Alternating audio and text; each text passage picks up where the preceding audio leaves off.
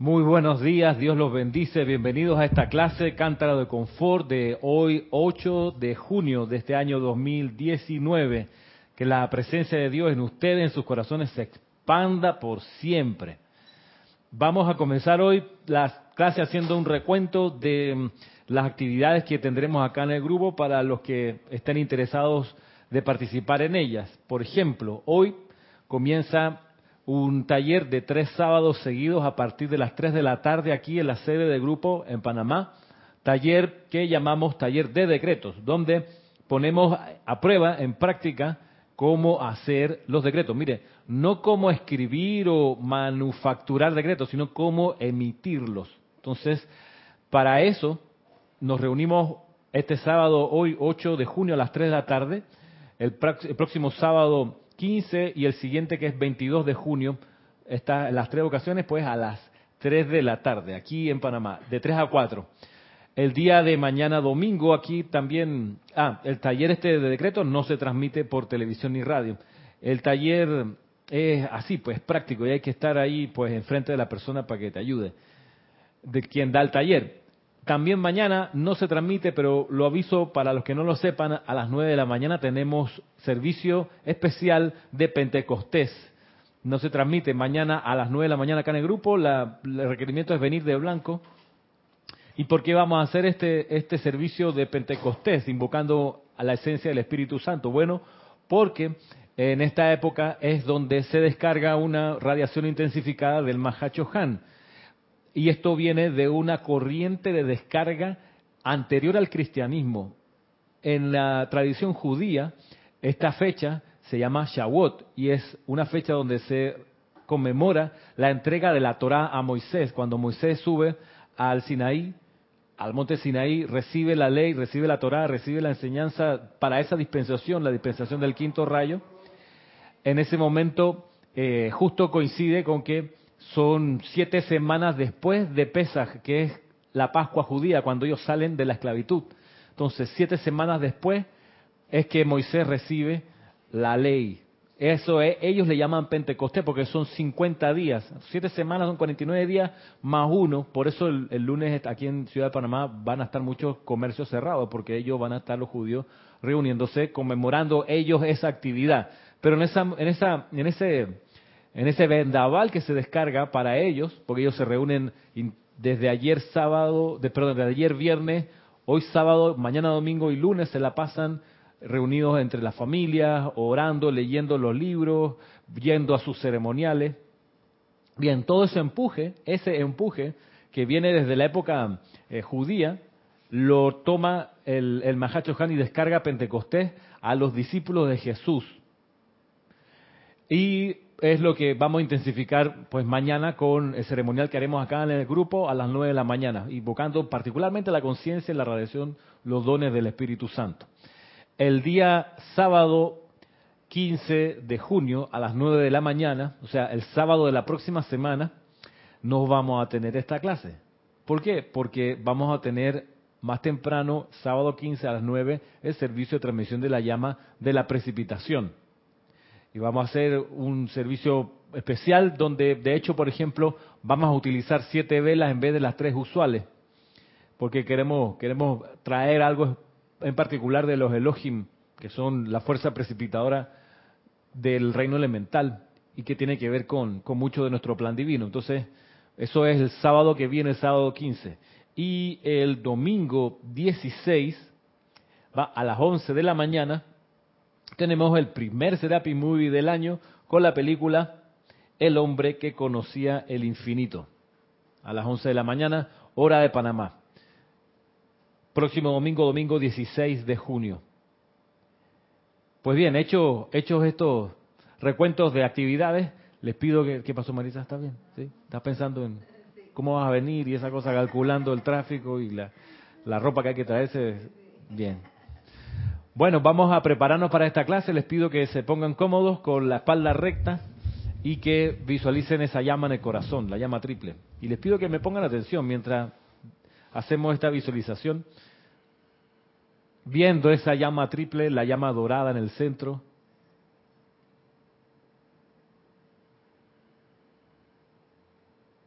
la llama azul al lado izquierdo.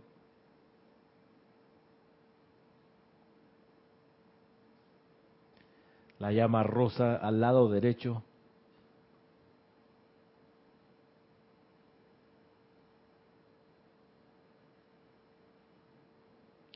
Y así visualizando cómo estas tres llamas se mezclan y forman la llama violeta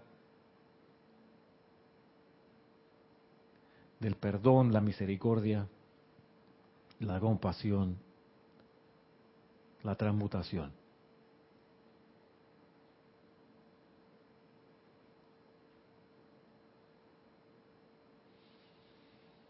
Y le hablamos a esa llama, bendita llama violeta anclada en nuestros corazones, desde el corazón de la amada Santa Amatista, anclada en nuestros corazones, amada llama violeta, te reconocemos, te bendecimos y te invocamos a la acción. Flamea, flamea, flamea en nuestros cuatro cuerpos inferiores, en nuestro ser inmundo. Mantente flameando eternamente sostenida, poderosamente activa y siempre en expansión.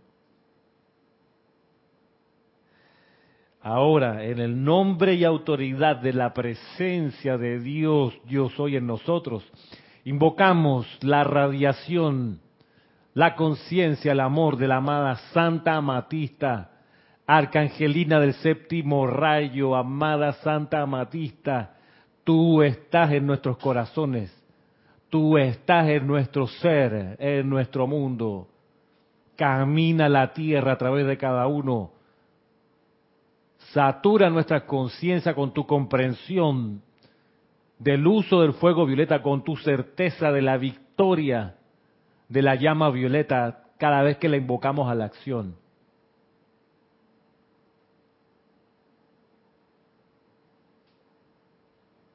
Ahora te pido que desde esa llama en el corazón dirijas el fuego violeta a tu hogar donde habitas.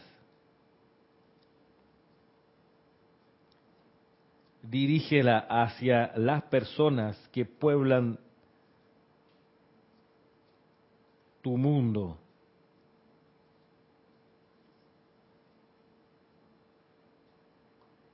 Bendice a cada una con un abrazo de fuego violeta y al abrazar a esas personas, a esos lugares desde tu corazón, dile en el nombre de Dios que yo soy, te perdono. En el nombre de la Santa Amatista que yo soy, te perdono. En el nombre de la luz de Dios que nunca falla, te perdono, te perdono y te bendigo te perdono. Y en el nombre y por el poder de Dios Todopoderoso, poderoso Elohim Arturus, amado Arcángel Zadkiel y amada Santa Amatista, dirijan ahora a través de este cuerpo estudiantil esas corrientes de amor perdonador que derriten los errores de la vida mal utilizada.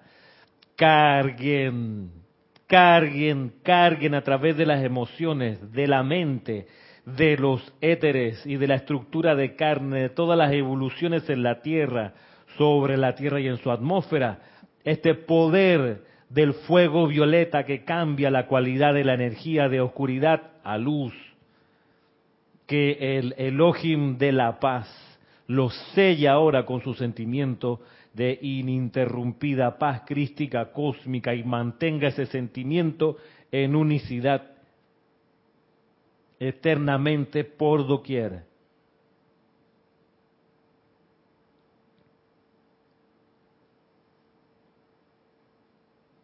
Que así sea, amado yo soy.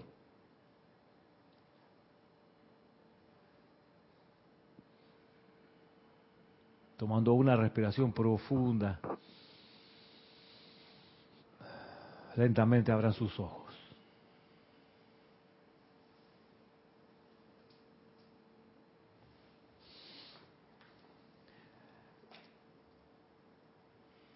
Ya que estamos y que hemos invocado al fuego violeta, y que estamos revisando la enseñanza acerca del fuego violeta acá en la compilación El resurgimiento de los templos del fuego sagrado, volumen 2. Repasemos algunas nociones que nos da aquí hoy el maestro ascendido San Germain y luego el amado Jesucristo ascendido, a ver cuáles son las experiencias que ellos tienen y que nos ayudarán todavía a profundizar más nuestro conocimiento en el fuego violeta y nuestro uso del fuego violeta. La idea es que esto sea siempre una de las herramientas que tengamos a mano así, que no nos demoremos en flamearla. Bien, dice aquí el maestro ascendido San Germain, el conocimiento de la presencia del fuego violeta, su uso y el sentimiento de aceptación de su eficacia son de suma importancia para el chela fervoroso.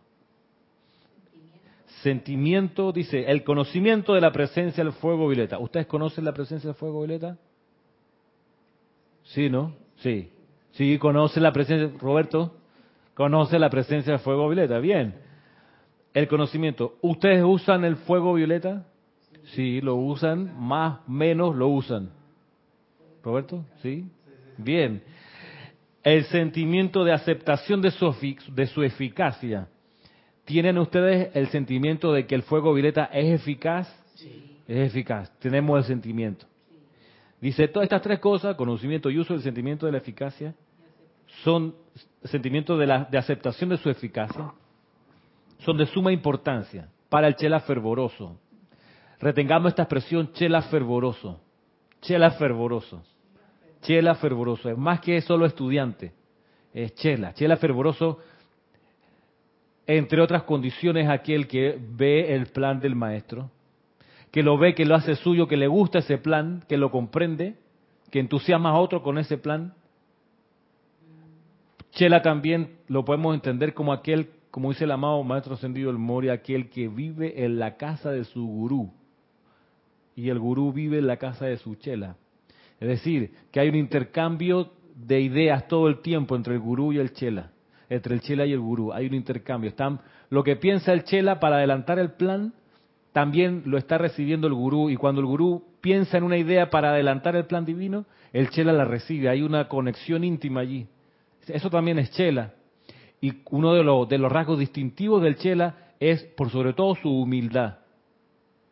Porque el gurú es un ser, por definición, humilde, por más que sea maestro ascendido, quizá, es decir, refraseo, debido a que es maestro ascendido, su naturaleza es la humildad. Entonces, el chela, que es chela de un maestro ascendido, es humilde también. Humilde en el entendimiento de que la presencia de Dios es tan espectacularmente maravillosa que Él es un mero e insignificante sirviente y no se merece nada más que la oportunidad de servir a esa majestuosidad que es la presencia de Dios. Chela fervoroso, dime. Y eso que acabas de decir, lo último solo se entiende cuando uno llega a ser verdaderamente un chela fervoroso. Claro. Y porque mientras tanto, pues yo soy el poder, eh, la gloria y el poder y, Mío aquí, el reino y aquí yo soy el que hace las obras. Claro. Y mira qué bien me quedó. Como hace una profesora mía en la universidad que se da besitos así. Se da besitos. Cuando, dice, algo que a ella le parece bien, dice, perdón muchacho, y se da besitos. Esto me quedó muy bien. Es una señora muy graciosa, lo hace en broma, ¿no? Pero hay, chelas, mira, César, que pueden ver el plan. Pueden ver el plan, pueden leer el libro del, del, amado San Germain y ver ahí el plan. Además que el amado San Germain no oculta sus intenciones. Él dice, este es mi plan, dos puntos. Y empieza la descripción de su plan. O sea, no hay que ser este súper eh, intuitivo, perspicaz, descifrante de los jeroglíficos, no, eso era hace 70 años atrás, 100 años atrás, en la ley oculta. Desde la ley abierta, el plan de los maestros ascendidos es diáfano, es accesible, todo el mundo puede, agarrando un libro, leer y entender. O sea, por, por ese lado no hay pues dificultad, a no ser que no sepas leer, o que sabiendo leer, leer no comprendes lo que lees, que son otros 500 pesos. Pero digamos que lees y que comprendes lo que lees. Entonces, Hoy conocer el plan de los maestros ascendidos no es ningún misterio. La, ¿Dónde está la gracia? Está en si te entusiasma ese plan, lo quieres hacer tuyo, lo comprende y dice, y esto es lo que vine a hacer, ya eso son otras cosas. Cuando ya te das cuenta que el plan del maestro es tu razón de ser, te vuelves chela fervoroso. O sea, fervor, esa cosa ardiente que tienes aquí, fogoso, que te avasalla dentro de ti el entusiasmo por hacer las cosas. Tú dices, los talentos que tengo, los he cultivado este tiempo para el plan del maestro. O sea, no para ganar plata ni para hacerme un lugar en el mundo, que puede ser, digamos, pero llega un punto donde tú dices, no, los talentos que tengo, la capacidad de servir, de mejorar, esto está en pos de ayudarle al maestro a realizar su plan. Y es ahí donde tú buscas a tu maestro. Chela, busca a tu gurú, es el llamado. El gurú ya te escogió. Falta que tú te des cuenta y que organices tu conciencia hacia esa conciencia de ese maestro, de ese gurú al cual te vas a buscar unificar. Entonces, para ti, Chela fervoroso, conocimiento, uso y sentimiento de aceptación del fuego violeta de su eficacia es de suma importancia. Dice acá luego el amado San Germain. Misericordiosamente, los individuos no recuerdan todas las diversas actividades en las que han estado involucrados a lo largo de las edades. La energía, sin embargo, sí recuerda.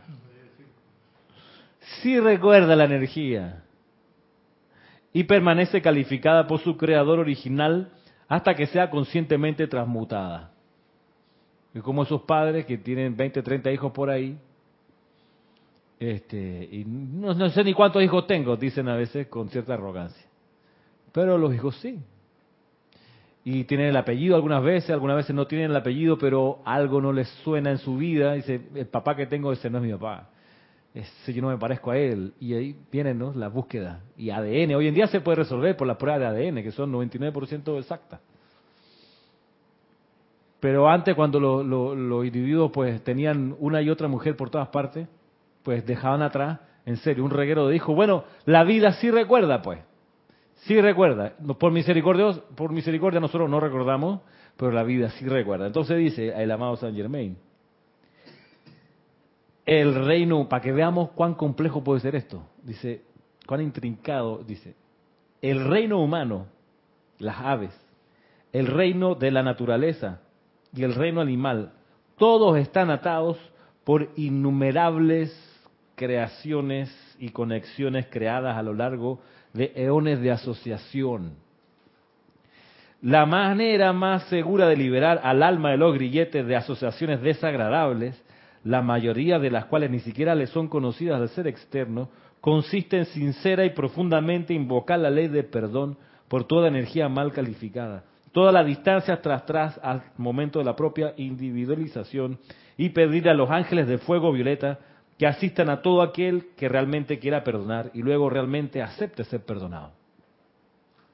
Miren ustedes que cuando, cuando el amado San Germain dice esto, de que está todo tan intrínsecamente vinculado, elementales, aves, personas, lugares, que en realidad, en realidad pudiera ser súper abrumador tratar de entender todo, todo, todo lo entramado, todo, todo, todo, todo, las implicaciones, las consecuencias, las causas, los efectos, los traumas, los, tú sabes, errores de decisiones que uno ha propiciado, los malos consejos, las decisiones eh, torpemente tomadas, eh, la mala voluntad, tantas cosas que, hemos hecho. Sé que se nos desmenuce cada una de esas cuestiones, termina quizá uno paralizado. Dice, yo fui responsable de todo esto. Chuzo, no puede ser. Entonces, evitémonos ese, ese, ese momento, dice, no lo van a comprender, es demasiado, partamos por pedir sinceramente perdón. Sinceramente perdón y desde aquí para atrás hasta que todo esto comenzó. Pedir perdón. Ah, que es un perdón un poco a lo ciego. Eh, en cierta medida sí, pero es que tampoco se necesita que te sepas todo. En realidad, ¿cuántos testigos se necesitan para que sean plena prueba, Roberto? dos testigos hacen plena prueba. Y son y tienen que ser testigos presenciales, no testigos de oída. No que a mí me dijeron, yo escuché, me parece, no, testigos que estuvieron ahí. Dos testigos hacen plena prueba. Entonces viene, viene la cuestión, suficiente para dar por identificado el causante del problema. Hay dos testigos, ellos son suficientes. Mira tú, en el mundo legal, porque si no nos quedamos aquí, per secula seculorum, buscando las responsabilidades. ¿Sabe que hay dos tipos que dicen que fue él? Bien, ya, paremos la investigación. ¿Son creíbles? Sí, no se contradicen, no. Ellos tienen pruebas para confirmar sus dichos, sí. Listo, no hay nada más que hablar. ¿Ah, Roberto? Suficiente. Te pillaron el video con las manos en la, moza, en la masa, perdón. Ya, eres responsable, ¿qué vamos a hacer? Te pillaron. César. ¿Sí? Ahí, ¿qué es lo que hay que hacer de salida? Pedir perdón. Pedir perdón. A veces con indirectas no funciona. A propósito de la indirecta, eh, Cristian. Por ejemplo, un usuario de ahí del consultorio jurídico donde estoy yendo algunos días a la semana a la universidad. Señor que vive en un lugar de las afueras de la ciudad. No vive al otro lado del puente, vive del lado de acá del puente. Señor con muy poca educación, se nota. Pues habla y, se conduce, tú dices, esta persona probablemente no terminó la escuela. Y ese ha ganado la vida como ha podido, Roberto manejando un camión, esa gente así, pues, que se hace la vida pues con esos negocios, son independientes porque es que no, no, no, no tienen para más. Bueno, la cosa es que, por supuesto, él es miembro de alguna iglesia evangélica. Y digo por supuesto porque cuando llegó al consultorio, lo atendimos, tiene un tema con un límite de su terreno. Clásica cosa que pasa. Le vendieron el terreno, pero el terreno no, tenía, no estaba titulado. El dueño que le vendió, en realidad tenía los derechos posesorios que estaban en trámite para inscribirse, típico. Entonces el señor fue y compró, compró el terreno. Y entonces vivió ahí 20 años. Al lado, el dueño de toda la vida al lado le vendió ese terreno al lado a otro que llegó. ¿Ok? Al de al lado. Entonces el de al lado llegó y dijo, bueno, ya que estamos viviendo aquí, vamos a tirar un muro que nos separe, porque en realidad, para tener las cosas claras. Tiraron el muro. Años después aparece el Estado y dice, bueno, vamos a levantar los mapas de aquí. Levantan el mapa y el mapa, ups, va con un error. Que en vez de la línea recta que marca el muro, hicieron como un triángulo así, pup, pup, y este, ese triángulo entra en el terreno del señor que vino a pedirnos ayuda. Dice, y el mapa está mal porque el triángulo ese se está metiendo en la sala de mi casa más o menos. Entonces el vecino al lado que compró después quiere ese pedazo. Pero si, si quedamos desde el principio que él tiraba el muro para separar, pero ahora que el mapa ha salido de otra manera, él quiere el pedazo por dentro de mi casa, ¿no? Entonces, bien. Bien, ahí va. Ese es el, mira tú la situación. Se llama, ¿cómo se llama ese proceso, Roberto? De deslinde y amojonamiento. Muy bien. de deslinde y amojonamiento. Porque los mojones son los puntos de referencia en el terreno, ¿no? Como unos bultitos así de pupú. No, no son, no son de pupú, son de cemento, que donde marca, pues, eh, el cuento corto es que el Señor llega, nos pasamos los teléfonos para estar en comunicación y a los dos días, seis de la mañana, plin, chat del Señor. No del Señor Jesucristo, del Señor este que vino a pedir ayuda. Y dice, chat de ese tamaño larguísimo, Levítico 23, 40. Ra. Ok. Al otro día, 6 de la mañana. Pin, mensaje. Números. Tercer día. Génesis, 13 no sé qué. Rayos. Entonces dije, no me quiero, no, no, no voy a pelear con el Señor, con este individuo. Se le mandé para atrás, yo soy lo que yo soy. Al día siguiente me mandó otro, no sé qué, plegaria de el libro de jueces.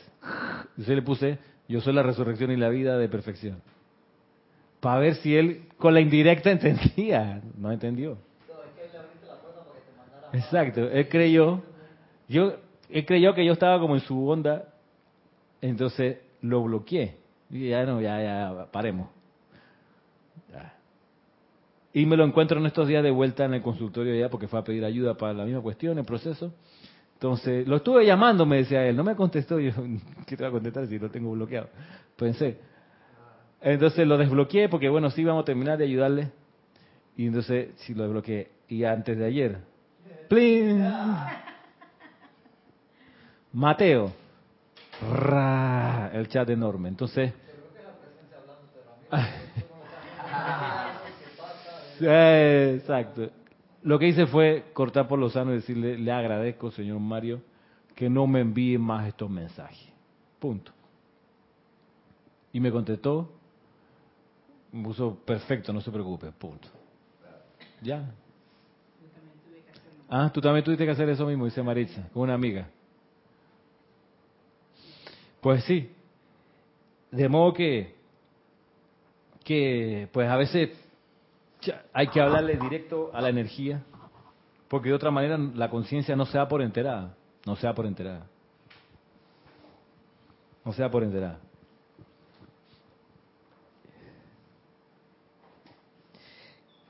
Aquí el maestro ascendido San Germain nos continúa diciendo, voy a retomar, dice, la manera más segura de liberar al alma de los grilletes de asociaciones desagradables, la mayoría de las cuales ni siquiera le son conocidas al ser externo, consiste en sincera y profundamente invocar la ley del perdón por toda energía mal calificada.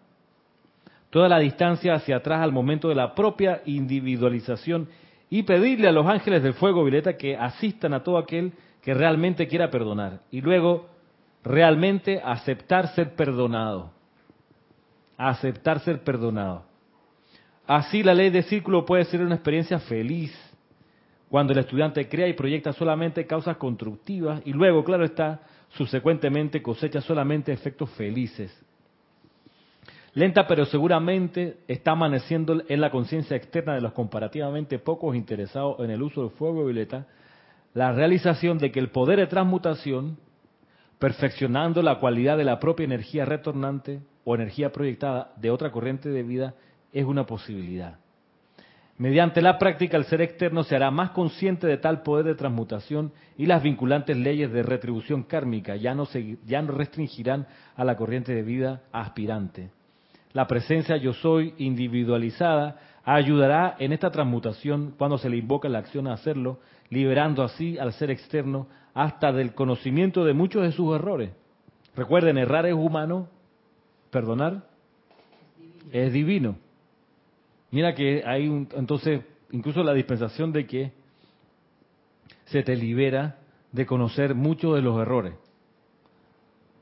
se te libera de conocer mucho del horror. Hay una manera donde uno puede seguir experimentando esos errores y ese sufrimiento, por más que invoque el fuego violeta, y ustedes saben cuál puede ser. Tú te la puedes pasar, puedes agarrar esta, esta, este impulso y empezar todos los días y con más fervor invocar la llama violeta y visualizarla y buscar ese sentimiento. Te puedes poner en ese plan. Ojalá, ojalá que ocurra. Y vas seguro a liberarte de un montón de cuestiones. Muchas de las cuales, como dice acá el maestro, ni siquiera estás enterado que están ocurriendo, pero están ocurriendo. Hay efectos destructivos que están viniendo a ti que ahí están, pues, y tú no estás consciente muchas veces de ellos.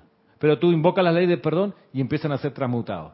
Pero va a haber, pero si, en la, si a pesar de eso te siguen viniendo cierto tipo de situaciones, entonces son las mismas que me pasaban en el momento anterior o en el trabajo anterior o en el lugar anterior, mira que son las mismas que estoy viviendo ahora, que me mudé, que me cambié, que me casé, que cambió mi situación, son las mismas y yo me la paso invocando el fuego violeta, pero mira que se me repiten las mismas.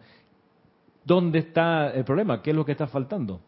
¿Por qué esto se sigue repitiendo? ¿Qué, qué, qué verían ustedes? ¿Cómo lo, lo entenderían ustedes? ¿Por qué eso sigue ocurriendo? Si estás invocando la ley de perdón y con fervor y visualizando, al micrófono.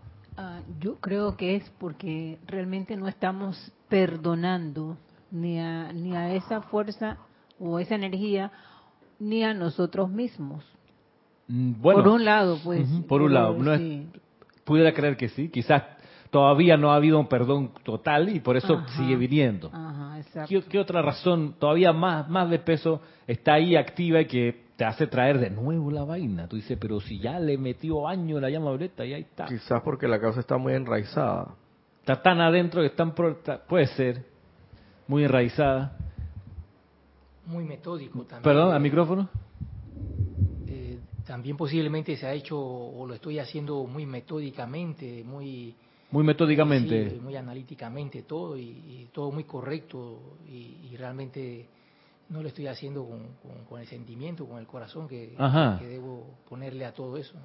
Ok, quizás entonces no ha habido tanto fervor, tanto mundo emocional involucrado. Pudiera ser que te, te, has, propuesto quizás mentalmente resolverlo cuando es emocionalmente el tema. Ah, y tú dices que está quizás la causa demasiado enraizada. Eh, pudiera ser. Ahora, si la causa está demasiado enraizada, ¿qué es lo que esa causa todavía está activando en lo externo que hace que otra vez venga de nuevo la misma situación? La, o, energías parecidas que vienen, tú dices, pero yo, yo, yo esperé que ya me lo hubiera transmutado esto, desembarazado hace rato, pero todavía está, o sea, todavía estoy con este problema del que sea, de relaciones con los demás, o de carestía, o de salud, o tú dices, ¿por qué todavía si le meto y le meto y le meto y estoy ahí? Porque, será, porque tenemos la atención puesta sobre ellos todavía. Mira que puede ser, es verdad. Estás ahí pendiente, que se sane esta enfermedad, que se sane esta enfermedad. Estás pendiente de la enfermedad. Pudiera ser. Hay algo que no ha cambiado si te sigue pasando la misma situación. Tendrá que ver con algo del apego también. Hay algo de apego sí. que puede que uno disfrute un poquito la sensación de carestía. Ay, me gusta que me falte. Ahí, raspando la olla y no he enfrentado eso realmente eh, directamente con, Más cerquita al micrófono. O sea, no he enfrentado eso directamente.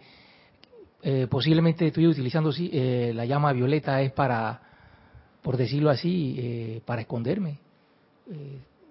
Estoy realmente evadiendo el, problema y, veo muy fácil usar la llama violeta y, ya y, Acá la distancia, y, salgo a la distancia, así, protegido y pero no lo estoy enfrentando realmente no me le, no has ido ante la persona mirarla a los ojos a los ojos tú hablaste mal de mí yo te perdono no has hecho eso porque no pues ya, sé que habló mal de mí así que ya desde acá la perdono. no, directamente sino o, sea porque de pronto si la persona no la no la tengo a, distancia mm.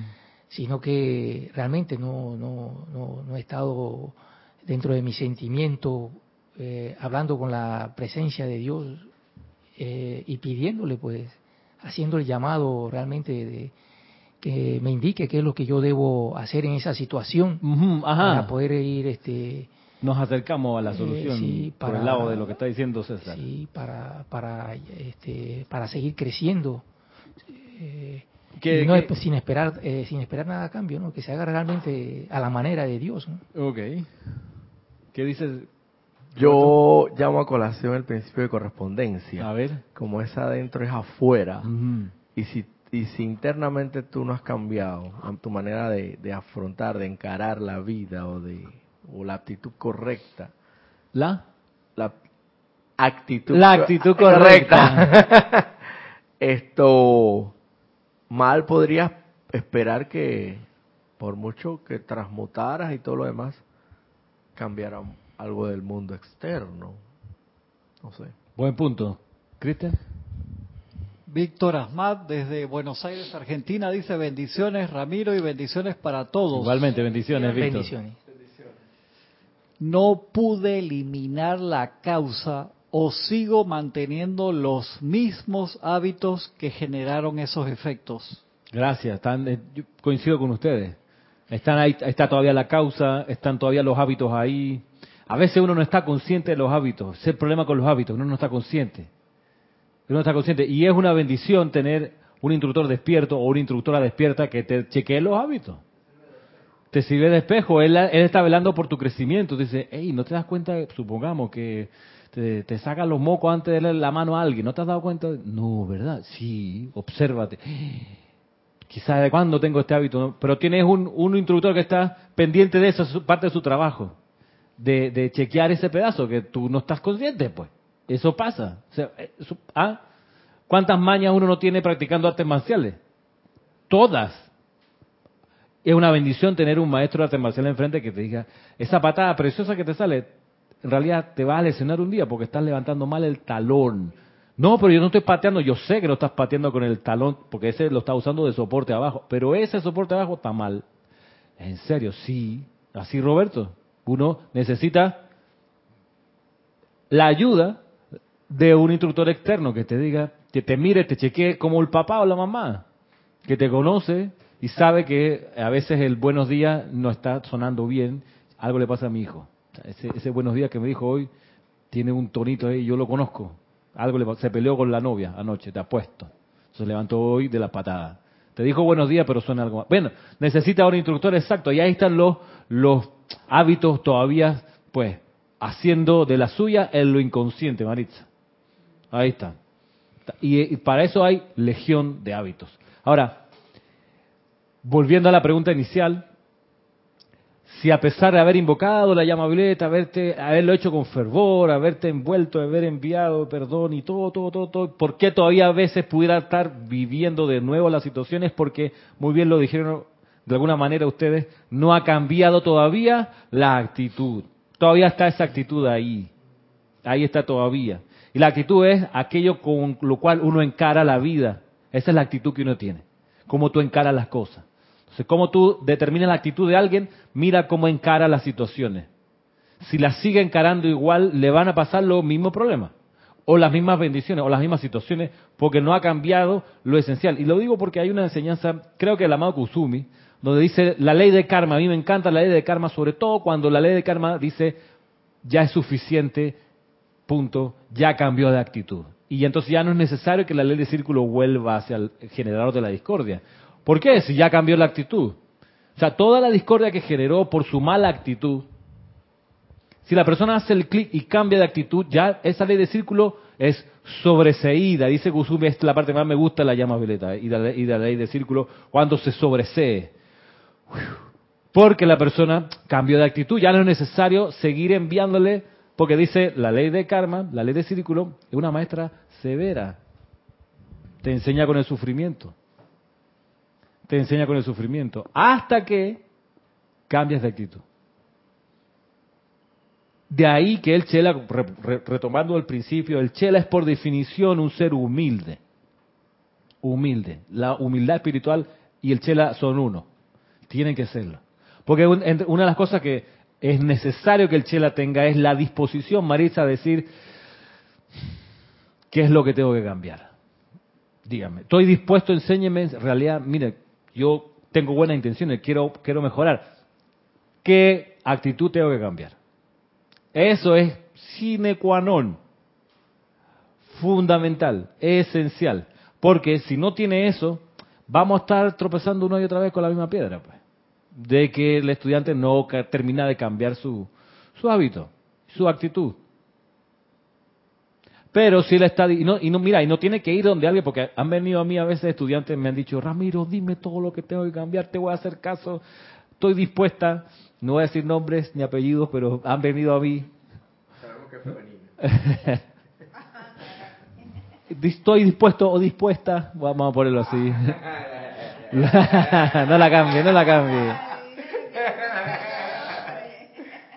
Y, la, historia ha sido escrita que cuando se le dio una indicación, ah, no, arde Troya, tú no me puedes decir esto, cuando te he dicho yo, no sé qué, entonces, no que estabas tan dispuesto, dispuesta a cambiar de actitud, a hacer caso a todas las indicaciones.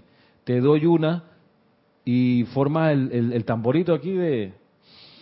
Entonces, no me lo tienes que decir, a eso voy. No me diga, estoy Ramiro dispuesto a cambiar de actitud, dime, no, no, no me lo diga, hermano, no, no necesito saberlo.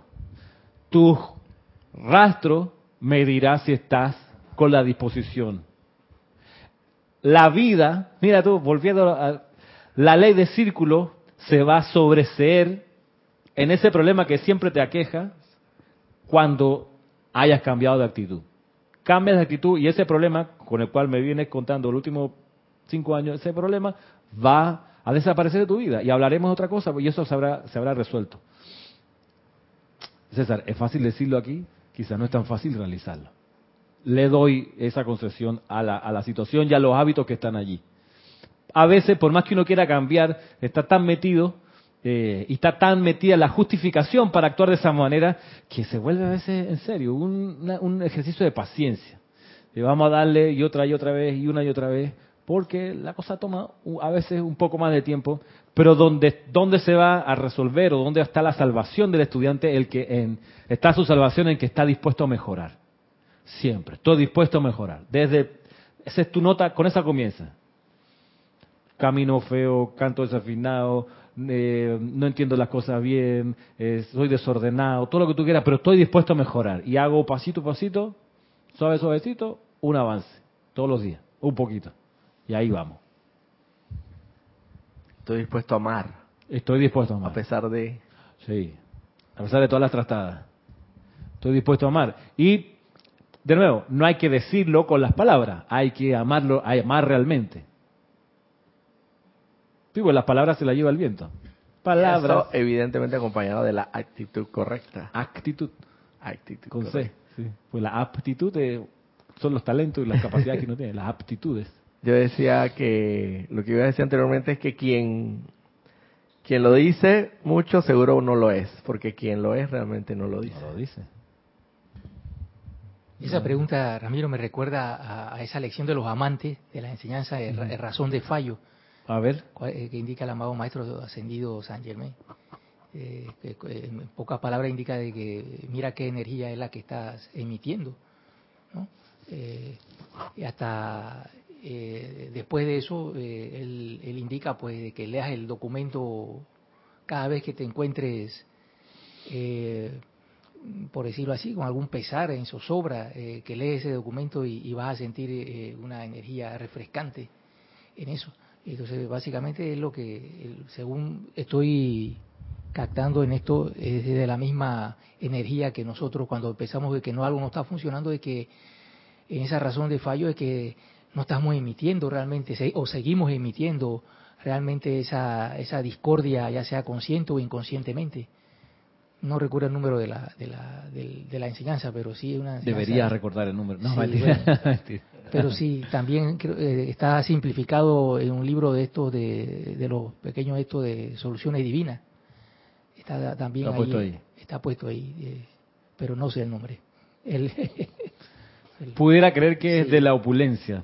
El de Porque de la quizás hay una donde hay dice razón de fallo que razón- una, una de las razones de fallo de no conseguir la liberación financiera es que seguimos echándole la culpa al gobierno, la economía, los chinos, Ajá. los gringos, los rusos, la oposición, el gobierno, todos, cualquiera. Menos uno que tiene la actitud equivocada en cuanto a la opulencia. Sí, ahí, ahí, está resumido, porque ahí solamente se enfoca en la, en la parte Puede ser financiera. Serapis Bay o de Ese, Germain. ese se refiere en la parte financiera, pero acá es en, en, en- en En todo, general. no la misma en general. Claro. Dime, Maritza. Yo creo que mientras que uno no reconozca los errores que uno tiene y no quiera eh, comprender o no quiera cambiar, eh, es por gusto. Es por gusto, ¿cierto? Sí, porque en realidad yo puedo, a mí me puede decir mi instructor todas las actitudes correctas, todos los pasos, pero si yo no analizo, si yo no pienso, mira, en verdad yo estoy y acepto de que estoy cometiendo este error, que sí, lo sigo cometiendo y cometiendo, y entonces quiere decir que entonces tú no quieres reconocer que tú tienes errores y por esa razón no hayas que quieras eh, o tengas que cambiar. Entonces, mientras tú no tengas esa... Sí, esa- estoy perfecto como sí, estoy. pues te las crees que todo lo sabes y que no me si ya yo me sé todos esos libros, ya yo para qué voy a... Entonces digo, ¿para qué estás aquí entonces preguntando cuál sería la actitud correcta Sí. que yo debo asumir? Ujú. No preguntaría si tú lo sabes todo, está tan fantástico. Mire que la, la humanidad, en la historia de la humanidad, hay un momento que la, la- la humanidad, sobre todo de Occidente, las clases altas de Occidente, hacen clic y dan vuelta a la página de la Edad Media. Y se, empieza a derrumbar la Edad Media. Y es cuando empiezan los descubrimientos geográficos de los portugueses, de los españoles. ¿Por qué? ¿Vino usted por dónde vino? Porque de regreso de las expediciones, llegando a las cortes de Europa con los cuentos de que, oye, la Tierra es más grande de lo que pensábamos, mira que, y empezaron las descripciones, algunos le hizo clic y dijeron, hey, y esas descripciones de ese nuevo mundo, yo no las he visto en ninguna parte de la Biblia, hermano, eso no está en la Biblia. Entonces, ¿cómo que no está la noche? Chequea, revisa y que el paraíso, todas esas vueltas, no hay nada ahí de que de lo que me están diciendo los exploradores. Entonces, empieza a nacer una idea de en el mundo occidental y la idea es asumir la ignorancia. ¿Sabe qué? Ignoramos esa vaina, no tenemos idea. Entonces, y entonces el paso siguiente fue, y si la Biblia no solo está incompleta en eso, ¿dónde más le falta información? Entonces, no sé, vamos a orar, era la respuesta. Vamos a pedir, entonces, en paralelo a este momento, estamos hablando del siglo XVI, XV, XVI, XVII, en paralelo a eso, que empiezan a hacer lo que les digo, el espíritu de la ilustración, que es el espíritu que comienza diciendo, lo ignoramos, no, no, no lo sabemos todo, la Biblia no es la fuente total del conocimiento, porque hasta ese momento es, la Biblia es lo único que se debe leer, porque ahí está la enseñanza de todo, el conocimiento de todas las especies, los animales, todo está ahí. Y eh, viene esta gente y dice, ¿sabe que No, todo no está allí. Hay cosas que no están allí. Entonces, en realidad hay que reconocer la ignorancia. Y entonces al reconocer la ignorancia, empieza la búsqueda, empieza la cuestión de, bueno, ¿cuál es la actitud correcta que debo asumir ahora? Ilumíname, amada presencia. Pero si tú te crees que te la sabes toda y que eres Mandrake, Superman, Román Torre, el Matador Tejada, eh, Penedo, tú eres todos los futbolistas de la selección,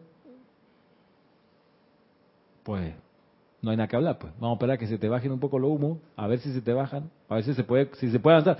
¿Qué si va a empezar a, qué si va a continuar ocurriendo? Que la ley de círculo va a venir contra ti de nuevo, siendo la maestra severa que ha sido hasta ese momento, porque no has cambiado la actitud esencial, que es por, para comenzar a admitir tu ignorancia. No, la, no te la sabes toda.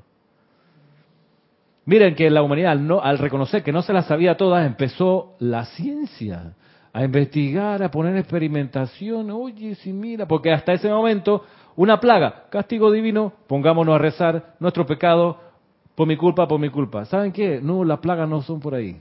Vienen los científicos, los estudios científicos, ¿saben qué? No, la plaga es por la insalubridad, porque no nos vayamos, porque no tenemos inodoro, porque no cocinamos bien lo que comemos.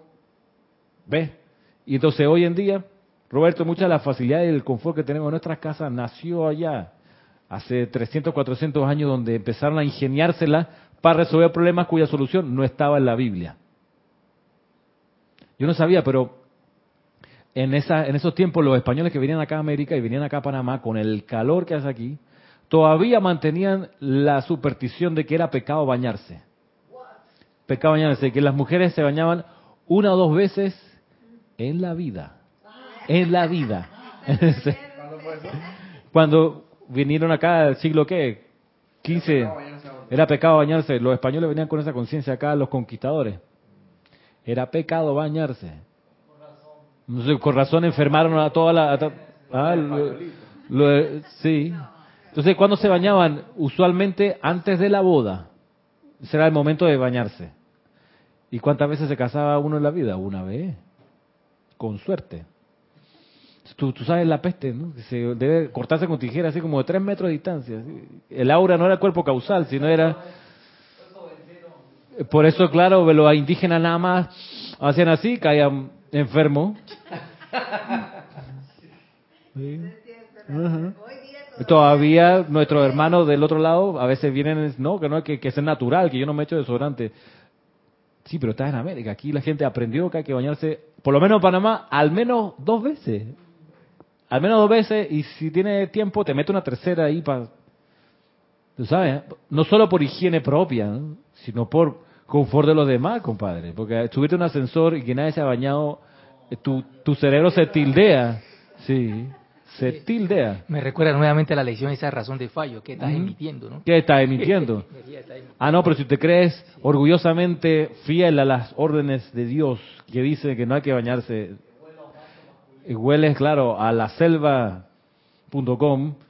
ey, ni la selva, abre la boca y todo el mundo se agacha porque, ufu. Entonces, ¿cómo hacemos, hermano? Tiene que reconocer, ¿no? La ley será, seguirá, seguirá siendo severa contigo. Te devolverá peste. Pero hay que, hay que estar, pues, anuente a los cambios, dispuesto a mejorar. Eso es básico. Entonces, Claro, usamos la movileta, estamos pues con el sentimiento de aceptación de su eficacia. Sí, pues conocemos que existe ya, pero hay que también cambiar de actitud y revisar qué actitud uno tiene que está haciendo ruido en el sistema, que está haciendo eh, alguna inarmonía en el entorno. Dime. Todo eso que estás hablando es tan sencillo como pretender ascender, pero pero yo sigo en el bochinche, en el juicio y en la crítica. Pero no, pero yo sé que ya tarde o temprano yo tengo... Ya vi el plan del maestro. Sí, sí, sí, sí, yo... Pero en ese plan, ¿no te viste que no vas? O sea, Sí, Mira esta, mira No esta. es mira, posible. Mira, mira. Yo vi el plan del maestro. Tú no lo has visto. No puedo estar bajo tus órdenes porque tú no has visto el plan, yo sí.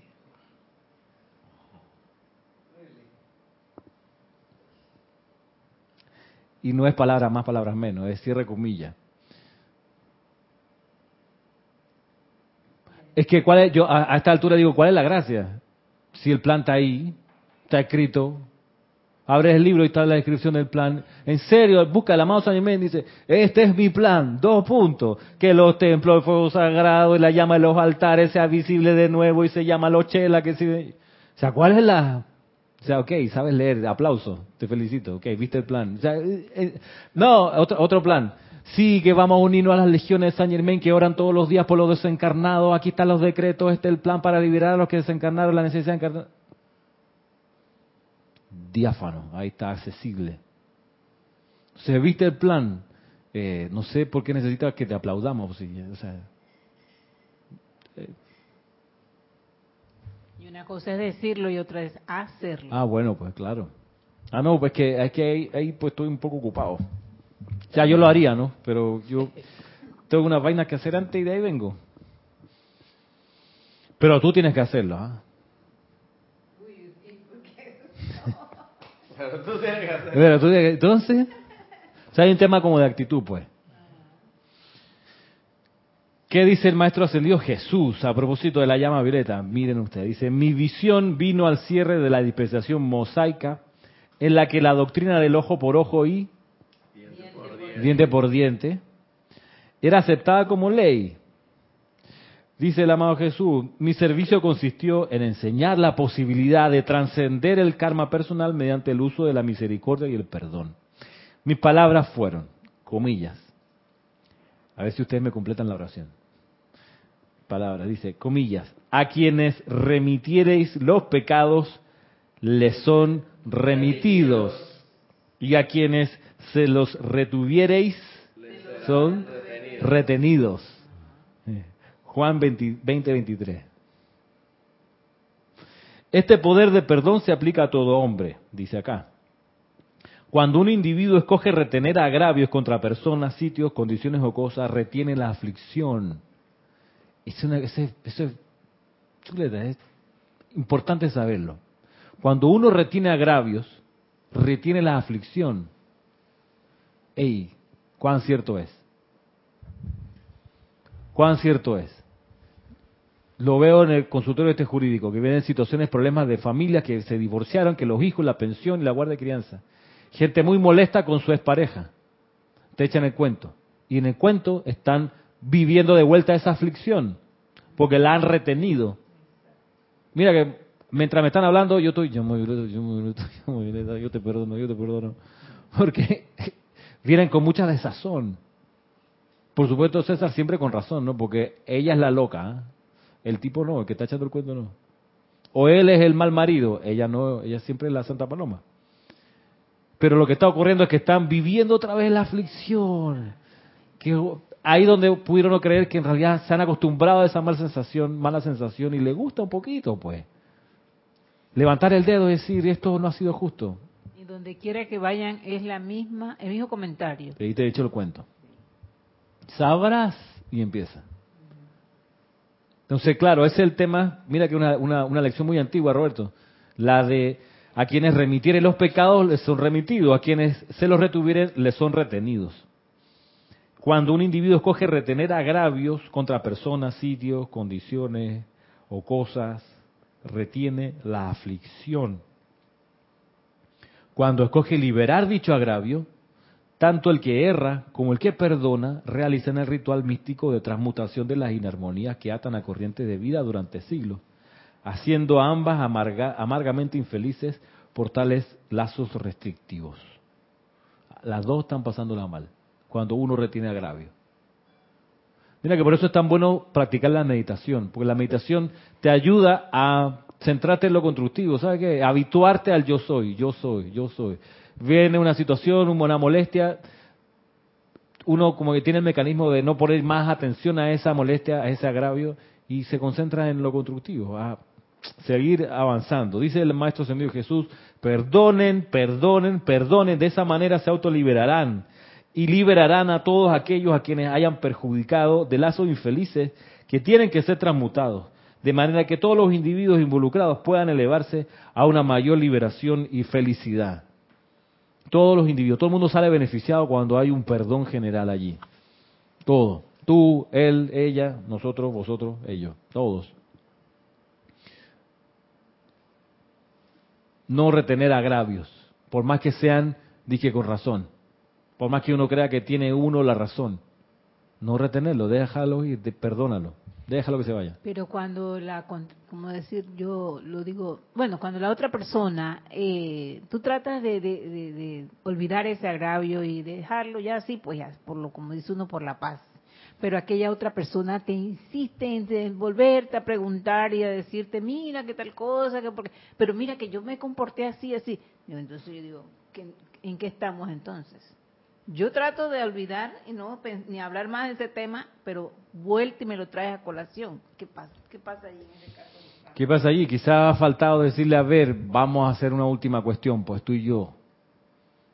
En el nombre de la presencia de Dios que yo soy, te perdono. En el nombre de la presencia de Dios que yo soy, pido que me perdones. Y encararlo así, enfrentarlo. Mirarlo a los ojos todo lo que hiciste no me parece que está bien, te perdono, todo el, todo el mal momento, el desagrado, todo eso que ocurrió, te perdono, te perdono, te perdono. Si la persona está encarnada, ojalá poder hacerlo frente a ella y decirle realmente, hey, te perdono y te pido me perdones si hice algo que te hizo sentir mal. Nunca fue mi intención. Y si fue mi intención, pido más perdón entonces.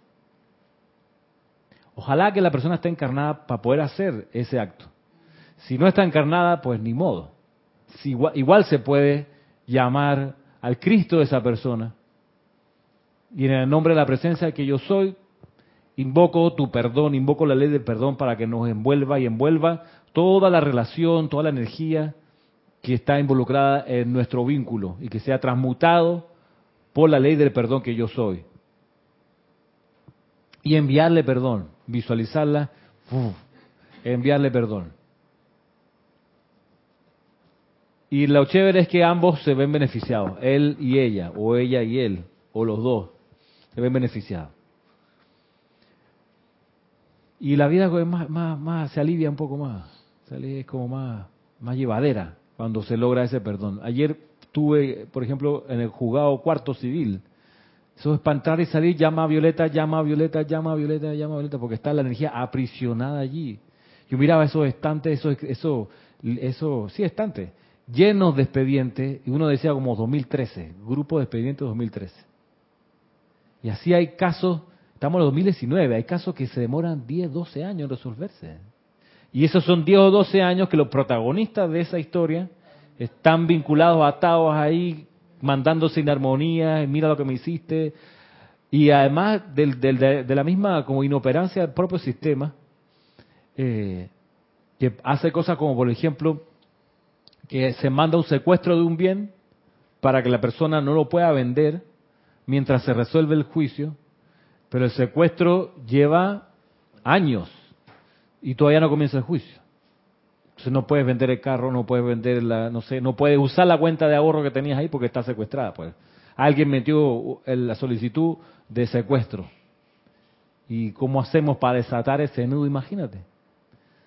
yo decía, ojalá que el próximo gobierno que venga, y, hago por eso las invocaciones todos los días, de que este problema legal, judicial, demora, se resuelva y nombren 400 juzgados 300 jueces, o sea, todo para que aliviar, ¿tú sabes el, lo que atrasa al comercio, la vida. Exacto, hay que lograr destrabar todo ese sistema. Porque está trancado, está trancado en la burocracia, en, el, en los papeles que hay que hacer, en los protocolos, como tú decías. Está todo metódicamente hecho, racionalmente planteado, pero las emociones no, no se toman en cuenta. Y las emociones son volcánicas alrededor de gente que se quiere matar. Entonces no lo hacen porque aparece la justicia entre medio, pero la justicia no logra resolver. Y en esos lugares sí hay que cargarse con el tubo de luz mucho porque de verdad que al entrar a una oficina de estas situaciones, de estos eh, ¿cómo decir? De, esta, de estos trabajos que se hacen, pues eh, no se siente una energía pesada, pesada, porque realmente no ha habido solución de nada. Claro. Y sigue su curso. Las soluciones que ocurren no es que no sean de nada, hay, pero tardan en llegar. Eh, bueno, sí, Tarda, tardan en llegar. Entonces, cuando ya llegan, pues no resuelven, o no resuelven como debieran, como en un principio. Entonces, uno enfrenta esas situaciones y la actitud que me parece que hay que hacer es entrar flameando, invocando San Germain, la liberación, ahí sí, la transmutación, amada por si la justicia divina aquí. Y mientras uno está allí, llama a Violeta y salir también. Ley del perdón y transmutación. Y eso es y eso es realizar el plan divino del maestro. Bueno, pues. Porque eso está escrito. Ajá. Que seamos portadores del fuego sagrado doquiera que vayamos. O sea que yo también y a través de los ojos del maestro. Claro. Para traer los libros. Claro. Pero la cosa está en hacerlo, como dices tú. Claro. Bueno, quedamos aquí por hoy. Quedamos con este llamado a transmutar, a utilizar el fuego violeta, a cambiar la actitud que uno debería cambiar, a estar dispuesto a mejorar, pues a estar dispuesto a perfeccionarse, y a liberar y liberar a todos los que están atados a uno por algún lazo de inarmonía, perdonar, perdonarse, pedir perdón, todas las actividades que son del fuego violeta transmutador. Muchas gracias. Será hasta el próximo sábado.